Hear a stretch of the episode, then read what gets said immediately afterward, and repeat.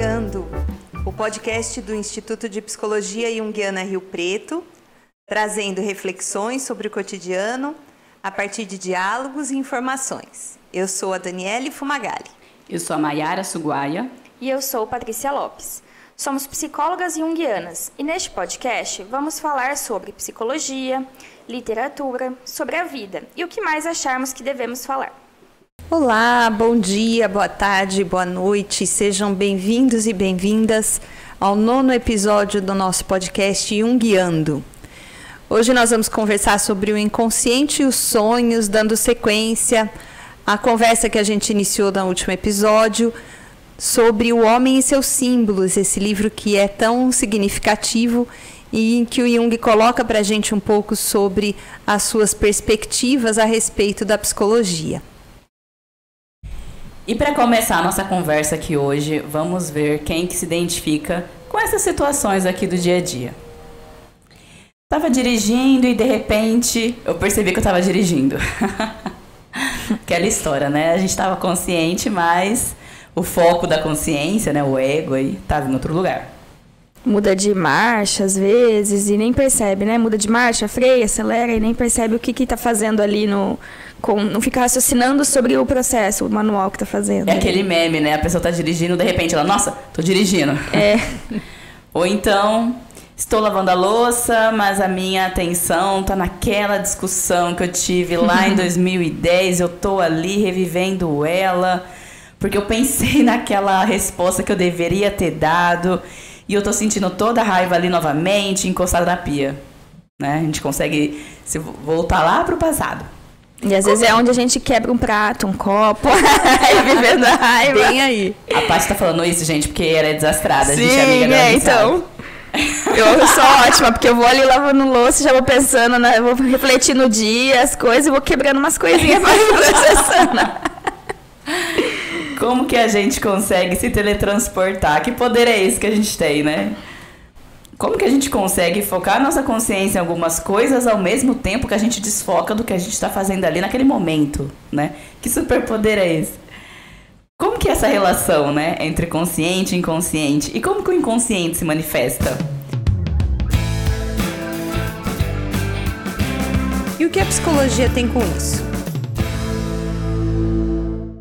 Muito bem, então o que é que a psicologia tem com isso? A gente vai conversar então sobre como que o inconsciente se manifesta. A primeira coisa que a gente precisa levar em conta é que o inconsciente usa uma linguagem diferente da nossa linguagem cotidiana. Uhum. Ele usa uma linguagem simbólica. E isso tem uh, um peso.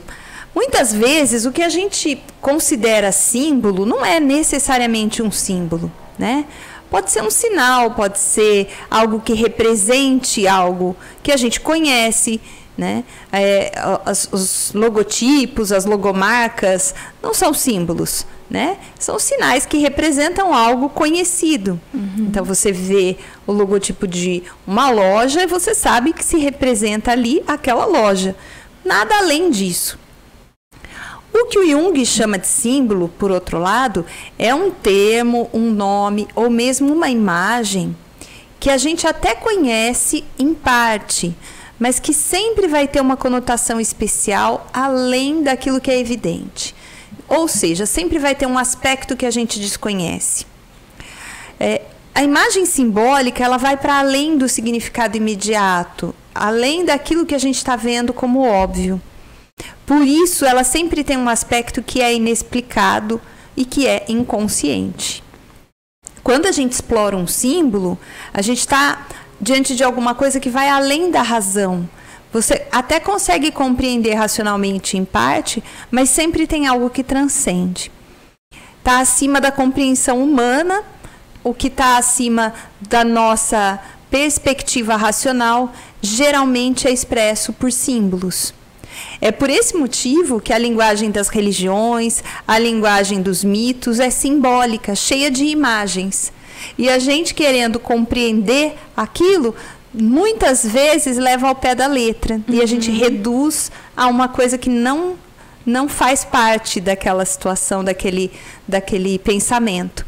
É, a gente reduz as imagens simbólicas ao concreto. É um, uma, uma, maneira quase pueril, quase infantil de enxergar as coisas. A gente acaba fazendo muito isso com a religião, olhando né, para algumas imagens simbólicas de uma maneira concreta. E a gente faz isso também com os nossos sonhos, por isso a gente fala que os sonhos são sem pé nem cabeça. Imagina, eu estava voando, aí eu cheguei e eu estava passando por dentro do quadro e cheguei na sala de estar da minha casa.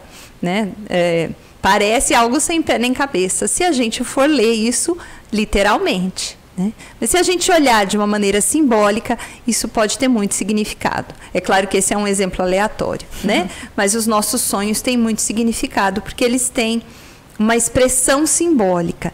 É a maneira como o inconsciente traz para a gente a produção uh, da sua linguagem, que é simbólica. Então a gente nunca vai produzir um símbolo pela nossa vontade. Né? Não é algo que cabe na consciência, mas é a expressão do inconsciente. Bom, e aí por que, que a gente não consegue muitas vezes entender, né? Que nem a Dani estava falando é, todos esses símbolos. Então, porque a gente tem essa coisa do concreto, o ser humano tem essa necessidade de, do concreto e tem uma percepção por conta disso limitada muitas vezes, né? Então, é, o sonho fica algo parecendo que é sem pé na cabeça porque a gente não consegue interpretar ele o, o conforme o que ele está representando ali. Tem muitas outras questões por trás daquele sonho que, que vão além, que, que, exigem um grau de percepção que muitas vezes o, o ser humano nós não temos, né? Então, o homem, a gente nunca vai perceber é, plenamente ou totalmente alguma coisa, né? Entender por completo, como um sonho, é, como uma, uma, própria vivência que eu tive ali, ou uma situação, e aí eu vou relembrar aquilo, eu vou relembrar por partes, eu não vou entender tudo o que aconteceu, né? Então, é, os sentidos vão ser limitados, é, e esses sentidos vão limitar, consequentemente, nossa, os nossos sentidos, né? Que é essa parte concreta que a gente vivencia. E mesmo com a ajuda de instrumentos, né? Então a gente pode usar de diversos meios para conseguir entender tudo isso.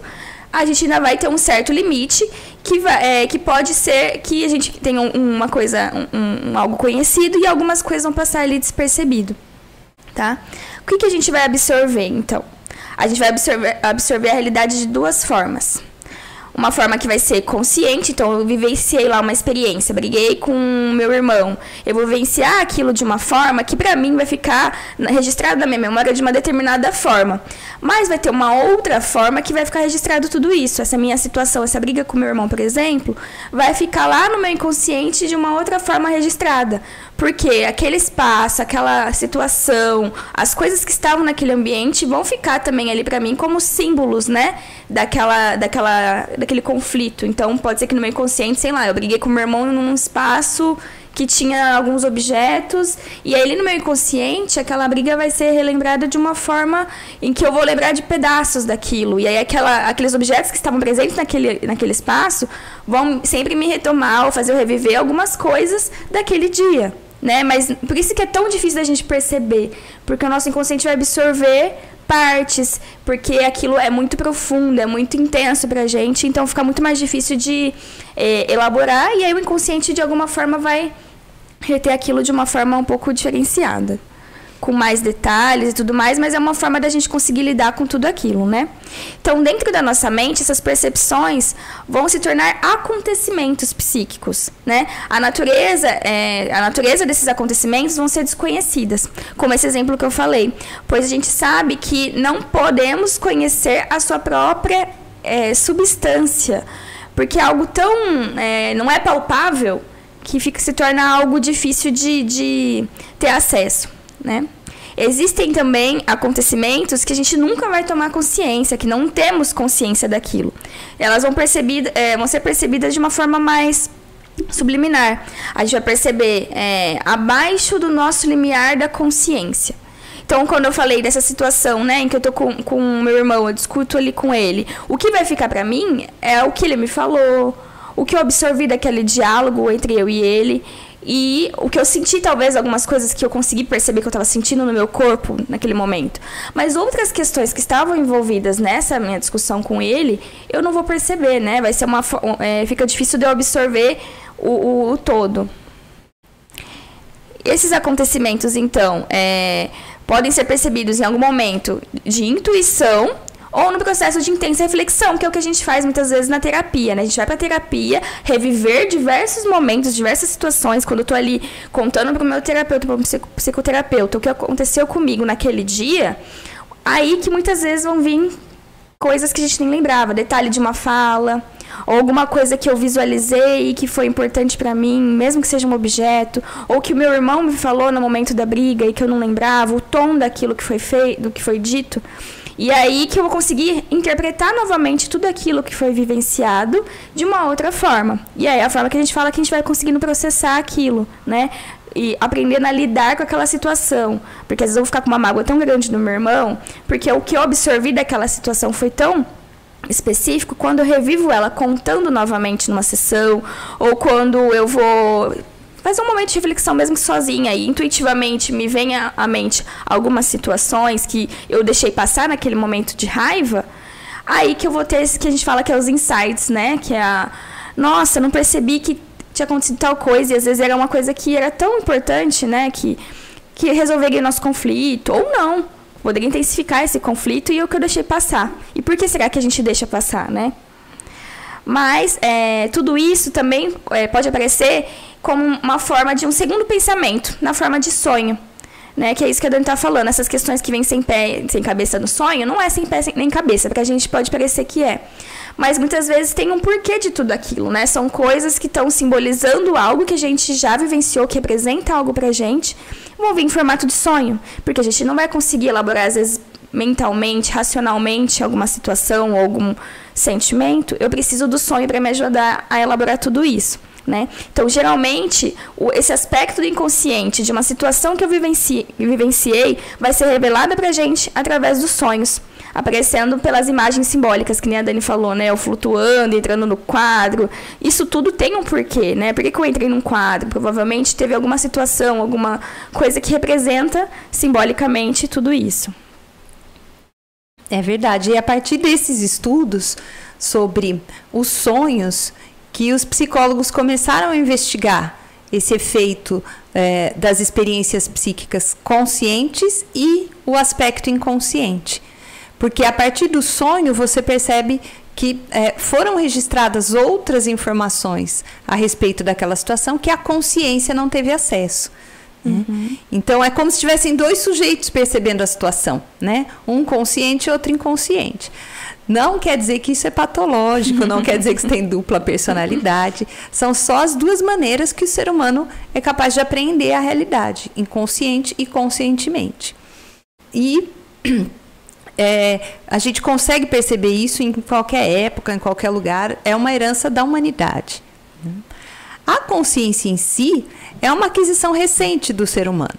A gente definiu a conquista da consciência né, a partir da invenção da escrita, que foi por volta de 4 mil anos antes de Cristo, é, como o surgimento da consciência. Então, é, é relativamente recente se a gente for considerar é, a idade da, do ser humano como, como espécie.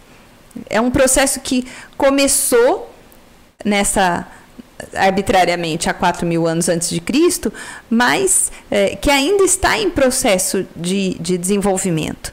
Então a psique e a consciência é, ela é, está em desenvolvimento e a consciência não é, é o todo da psique. Ela é parte do seu conteúdo. E isso foi o que o Jung colocou, né? que a, a consciência é só uma parte pequena da, da, da psique que é constituída por uma parte ainda muito maior chamada inconsciente. Uhum. Né? Acho que é legal a gente comentar que isso hoje, né, talvez hoje em dia, ainda pode parecer muito, nossa, imagina eu, né, tem alguma coisa que eu não tenho consciência que, né, me domina. Hoje isso já parece estranho. Imagina na época, né, o tanto de resistência que o Jung e o próprio uhum. Freud não enfrentaram. Por isso que abalou tanto as estruturas da sociedade na época, né? Porque eles virem com isso, né, e mostrar que não, não era primazia da consciência, é, pega direto, né, no, no medo até, né, que o ser humano tem de, de ter alguma coisa que é maior que ele e que ele não está ali no controle em absoluto como a gente achava que estaria, né? Sim. Então, se até hoje a gente acha estranho e a gente não dá muito valor aos nossos sonhos, imagina por isso que, né, teve tanta é, barulho na época, né, que a, a psicanálise, as psicologias profundas, enfim, de, dessas abordagens que levam em conta o inconsciente, é, começaram a ser divulgadas e, e estudadas, né? E aí tem muito. É, se fala que no, no passado, né, teve essa resistência, o Jung deve ter sofrido bastante, Freud também.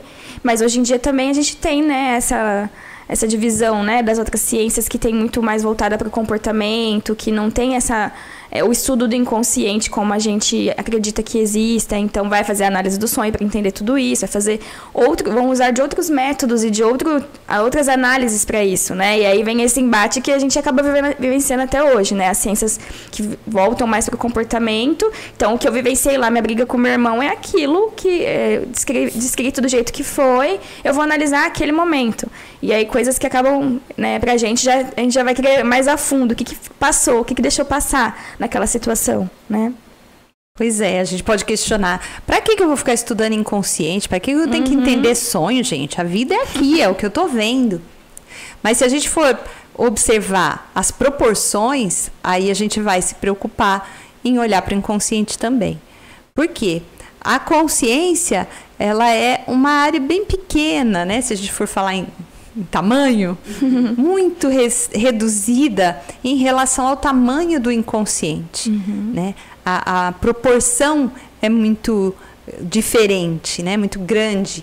Inconsciente perto da consciência. Então, aquilo que domina é, as, algumas das nossas atitudes está completamente fora da nossa consciência. E Sim. a gente fala, nossa, mas como que isso é possível?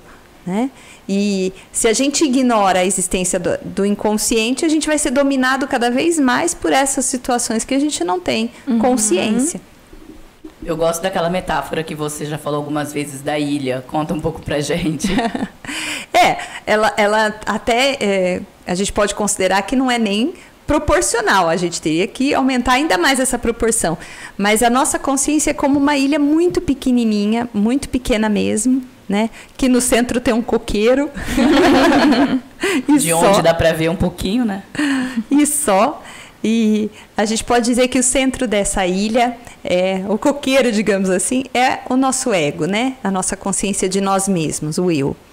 E a ilha é a consciência. Então, o ego domina tudo que está ali, ele, ele percebe e, e apreende tudo que está acontecendo na ilha o inconsciente é todo o oceano, vamos dizer, o planeta inteiro em volta dessa ilha. E um pouco do que está próximo à ilha, né, mesmo dentro da água, é possível vir para a consciência. Então, é, é, é possível que a gente consiga ali entrar no rasinho e perceber o que está acontecendo ali no, no, na área do inconsciente, né? dentro do oceano, porque ainda está muito próximo à consciência, é possível trazer para a consciência. Tem alguns lugares que, se a gente fizer um mergulho com uh, equipamento, a gente ainda consegue chegar, né? Mas tem lugares no oceano que a gente nunca vai alcançar, nem com todo o equipamento, nem com toda a tecnologia. Né? As profundezas do oceano são mais desconhecidas do que as do universo. E que habitam seres que são muito estranhos, né? Qualquer semelhança com o nosso inconsciente não é mera coincidência. Exatamente. Então a gente tem que levar em consideração essa proporção. A, a gente percebe o mundo de maneira consciente e inconsciente, né? O que vai direto para o inconsciente foi percebido de uma maneira que a gente chama subliminar. E uma, é, uma grande parte da nossa percepção é subliminar e vai continuar influenciando as nossas emoções, as nossas experiências. E a gente só vai conseguir ter acesso a isso muitas vezes através da imagem de um sonho. Então, o inconsciente se revela para a gente através do sonho, onde ele manifesta aquilo que foi percebido, é, não de uma forma racional, mas de uma forma é, simbólica e que é importante a gente integrar a consciência. Então, é como se a gente recebesse notícias lá do fundo do oceano e é, desprezasse isso só porque veio numa linguagem desconhecida. Por isso, a psicologia profunda se interessa pelo conhecimento da linguagem simbólica. Por isso a gente estuda tanta coisa, para entender os símbolos, porque os símbolos não é uma língua que eu aprendo como se eu pudesse escolher falar russo, por exemplo, ou falar grego, ou falar inglês. Eu preciso conhecer muitas coisas para conseguir entender essa linguagem, porque ela bebe em fontes muito diversas da humanidade. Né? A linguagem simbólica ela tem elementos muito particulares, então a gente precisa estudar tudo sobre o ser humano, né? e por isso a gente tá, tem que estar tá sempre estudando, porque não é possível estudar tudo, mas conhecendo o máximo possível para entender é, o simbolismo do inconsciente. Quando a gente vai entender um sonho, então a gente não vai para um caminho é, é, sem rumo, né? Então, ah, o que essa imagem traz para você? Uhum. Isso me faz pensar naquilo, que me faz pensar daquilo outro, que me lembra uma situação que eu vivi, e aí tal pessoa me disse tal coisa.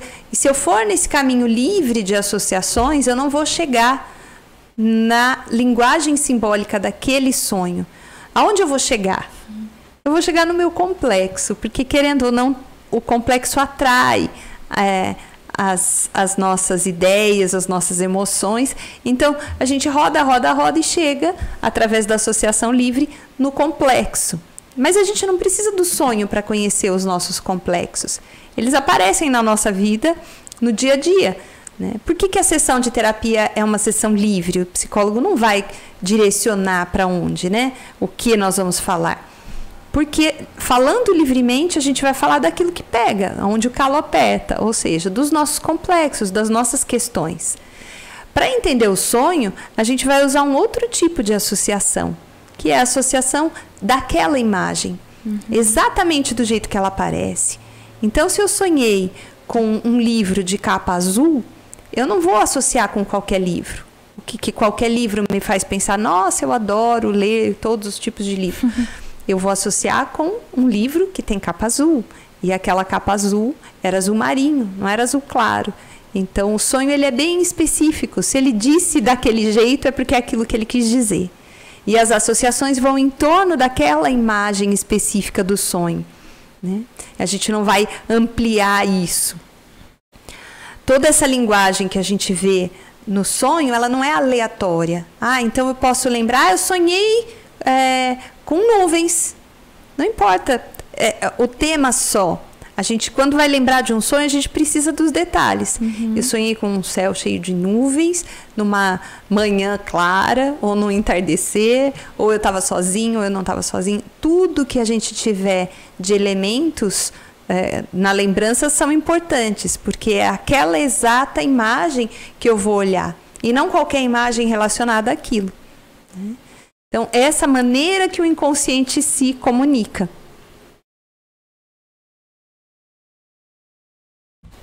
Muito bacana, né? Agora a gente está falando sobre símbolos. E agora a gente vai investigar um pouquinho mais sobre como que se dá né, a ligação entre esses conteúdos inconscientes e conscientes da nossa mente, aí, da nossa psique. Vamos de exemplo de novo.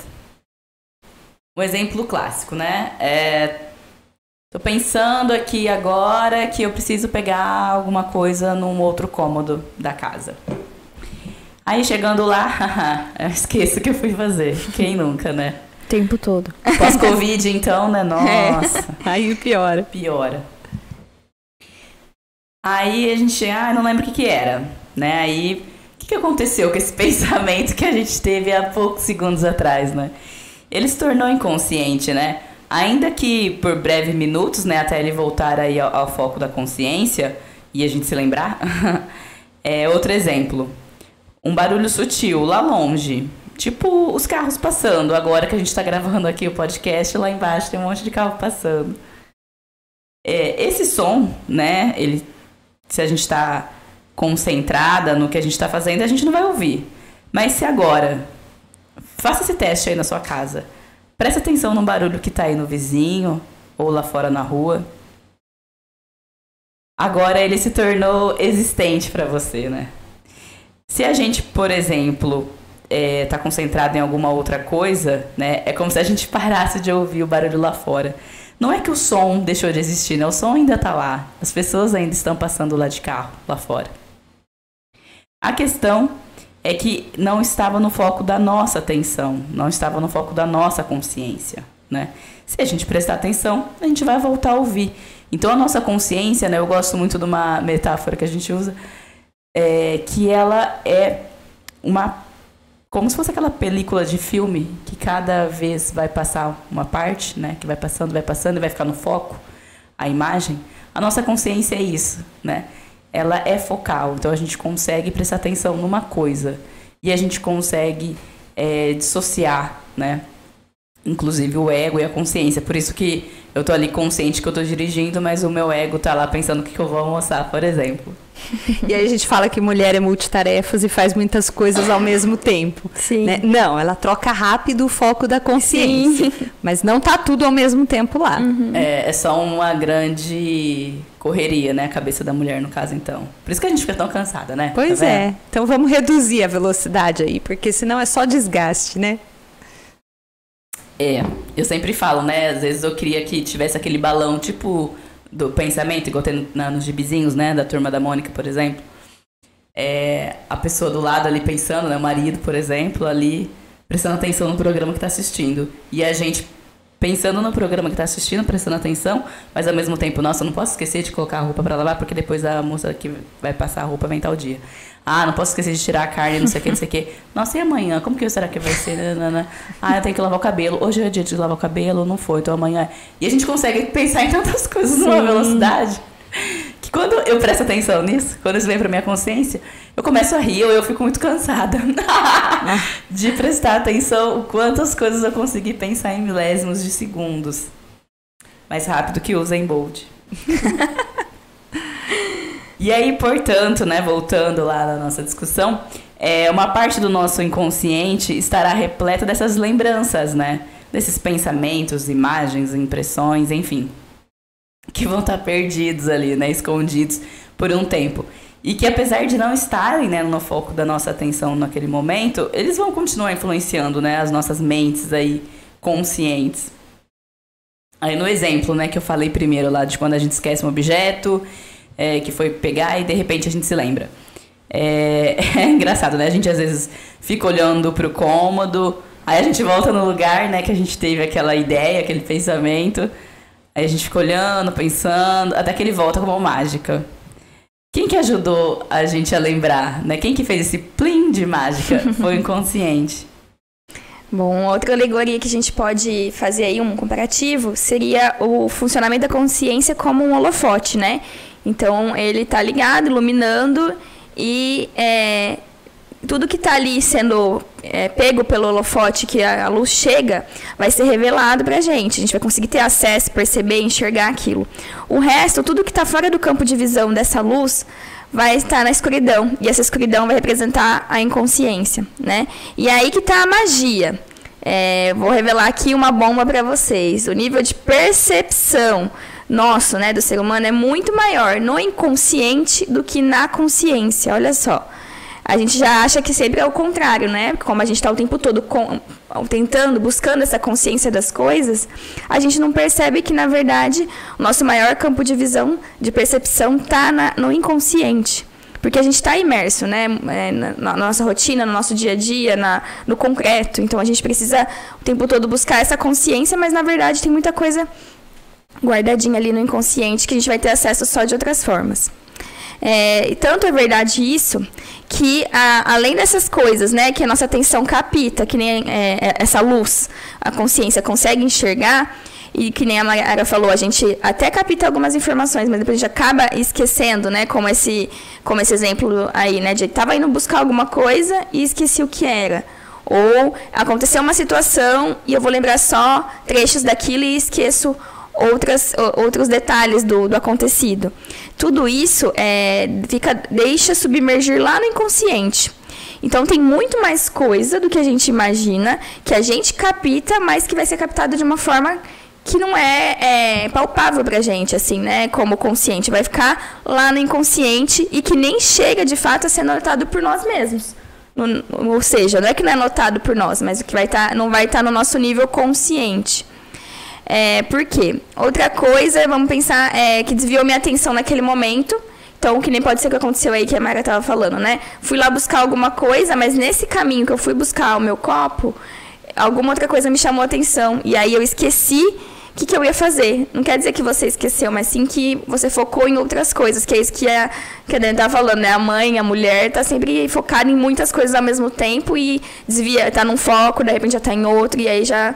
Não que ela esqueça ou que ela seja multitarefas, mas é que ela tá com vários focos ali, cada hora em, em um. E é onde a coisa às vezes até se automatiza, né? Muitas vezes, porque a gente não consegue parar para fazer aquilo lá com, com cuidado, com calma, né? Bom, é, e aí o que, que, a gente pode entender disso tudo? Muitas vezes é porque pode ser que aquilo que a gente estava focando no momento não foi um estímulo suficiente para aprender a minha consciência, a minha atenção.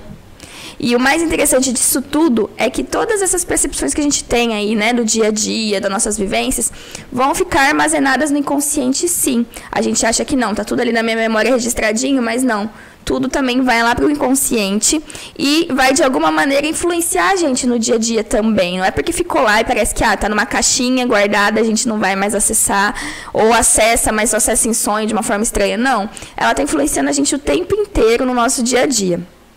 Então, um exemplo. Um caminho que a gente não lembra de já ter feito, é, mas de repente a gente está indo tô indo pro shopping. Aí eu tenho intuição de, ah, tem uma direção, um caminho aqui que eu sei que se eu for vai dar certo, né? Nessa direção aqui eu vou conseguir chegar mais rápido. Mas na verdade não é que é, eu fui naquele caminho porque eu achei que ia dar certo e, e, e, deu certo sem querer. Não. Algum momento você teve acesso àquilo, aconteceu alguma coisa que você já fez, até às vezes aquele caminho não lembra. E aí não volta para você em formato de uma lembrança daquele momento que você já vivenciou, mas volta como uma intuição de que, do que fazer. Né?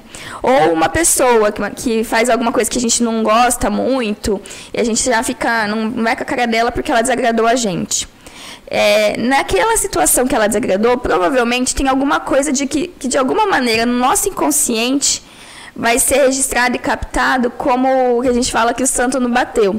Mas não, provavelmente aquilo que a pessoa fez, ou a forma dela de te olhar, de fazer alguma coisa com você ali, de, de dar um bom dia que seja, né? Ou um jeito que ela se posicionou, vai fazer você remeter a alguma outra situação, algum um sentimento ali que você já vivenciou. E tá aí o inconsciente o tempo todo jogando, jogando as pedrinhas, né? Pra dar uma. tô aqui. É. A psicanálise falou fala muito sobre isso, né? Os uhum. conteúdos recalcados, aquilo que a gente manda para o inconsciente, é, que são muitas vezes lembranças de coisas desagradáveis uhum. que o ego não gostou, uhum. de situações difíceis. Então a gente manda para o inconsciente, a gente não quer lembrar. E é realmente o que acontece, a gente deixa escondido no inconsciente. Esse, esse, é o tipo de coisa que a gente não lembra quando quer. É. A gente perde o contato com isso né? Muitas situações traumáticas acontecem dessa forma, a pessoa não consegue lembrar o que aconteceu, porque ele ficou recalcado no inconsciente, aquilo foi como que bloqueado, né, pela psique para que a gente não sofra de novo com aquela situação traumática. Hum. Esse é, é o tipo de coisa que pode ajudar a formar símbolos, né? Essas é, situações recalcadas, as situações que a gente percebeu de uma maneira subliminar, uhum. é, as experiências que a gente é, tomou uh, o conhecimento emocional, mas não trouxe com clareza para a consciência. Esses conteúdos do inconsciente é que vão ser o material que vai ajudar a formar os símbolos, uhum. né? E o que está no inconsciente, ele está lá por dois motivos. Ou porque ele já passou pela consciência e se tornou irrelevante, perdeu energia e foi para o inconsciente. Uhum. Ou porque né, é, a gente passou por um. aquilo trouxe um grande sofrimento e, de novo, a saída é mandar para o inconsciente. Né? Essas são as situações que a gente passou e vivenciou. Né? Agora, existem situações que nunca tiveram força o suficiente para vir para a consciência. Quer dizer, elas não são memórias esquecidas. Uhum. São situações que é, estão no inconsciente de qualquer forma, né? É, independente da experiência pessoal. Então, uh, o que o Jung ajudou a gente a, a compreender com mais clareza são uh, as situações que a gente uh, coloca como pertencentes ao inconsciente coletivo. Então, não pertence à minha memória pessoal ou à minha experiência pessoal. Não foi nada que eu vivi e esqueci, ou que eu nem percebi que eu uh, vivenciei porque foi direto para o inconsciente, ou porque foi traumático. Mas porque ela pertence ao inconsciente da humanidade, já está lá. Né? É, por exemplo, o que o Jung chama de arquétipo, né? são essas maneiras. É, instintivas de funcionar emocionalmente, elas é, fazem parte do inconsciente. São elementos que a gente não precisa ter vivenciado de outra forma. E isso que diferenciou o pensamento do Jung do pensamento do Freud. O Freud achava que o inconsciente era só esse quarto de despejo da consciência, né? tudo que foi vivido que não é relevante no momento.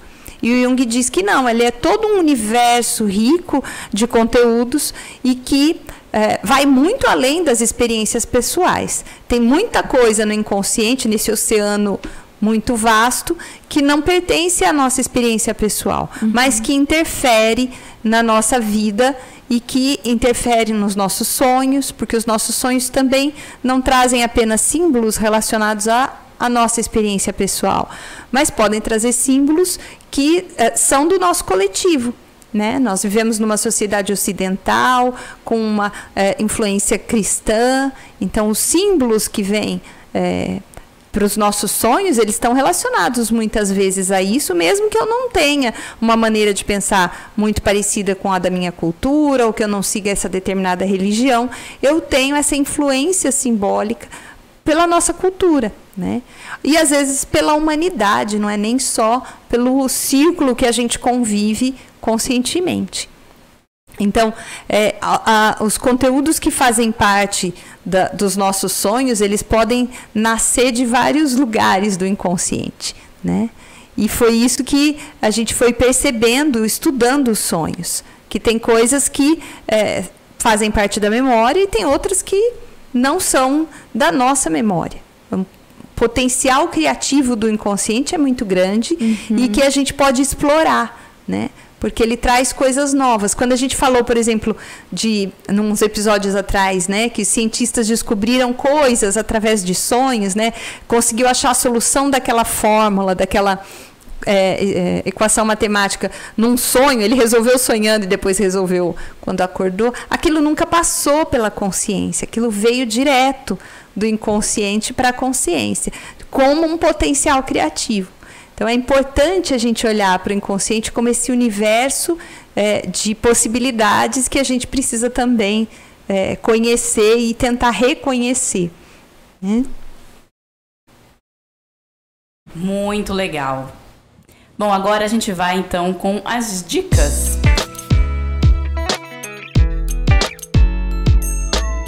Hoje a gente tem dicas de filme e dicas de livro.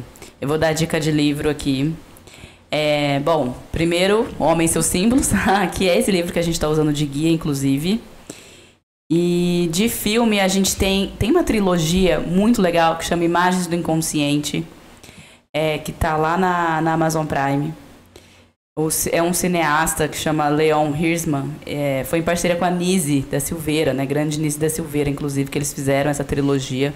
Mostra imagens mesmo lá do, do hospital psiquiátrico que a Nise trabalhava. E tem uma que, que eu vou chamar a atenção aqui, que eu assisti recentemente, que chama A Barca do Sol. Tá lá na Amazon Prime, tá naquele canal, acho que é Loki, se eu não me engano que é um canal dentro da Amazon Prime, né? É, acho que é R$16,90 assinatura, mas como vários streamings fazem, eles dão sete dias gratuito, então vale a pena é, assinar aí por um tempo só para assistir esses três episódios nessa trilogia da Imagens do Inconsciente, que é muito legal. Tem a história de alguns pacientes psiquiátricos que a Anise atendia. Bom. E agora, para dar continuidade, depois das nossas dicas, a gente vai para para nossa parte, para o nosso bloco. O que isso significa para você?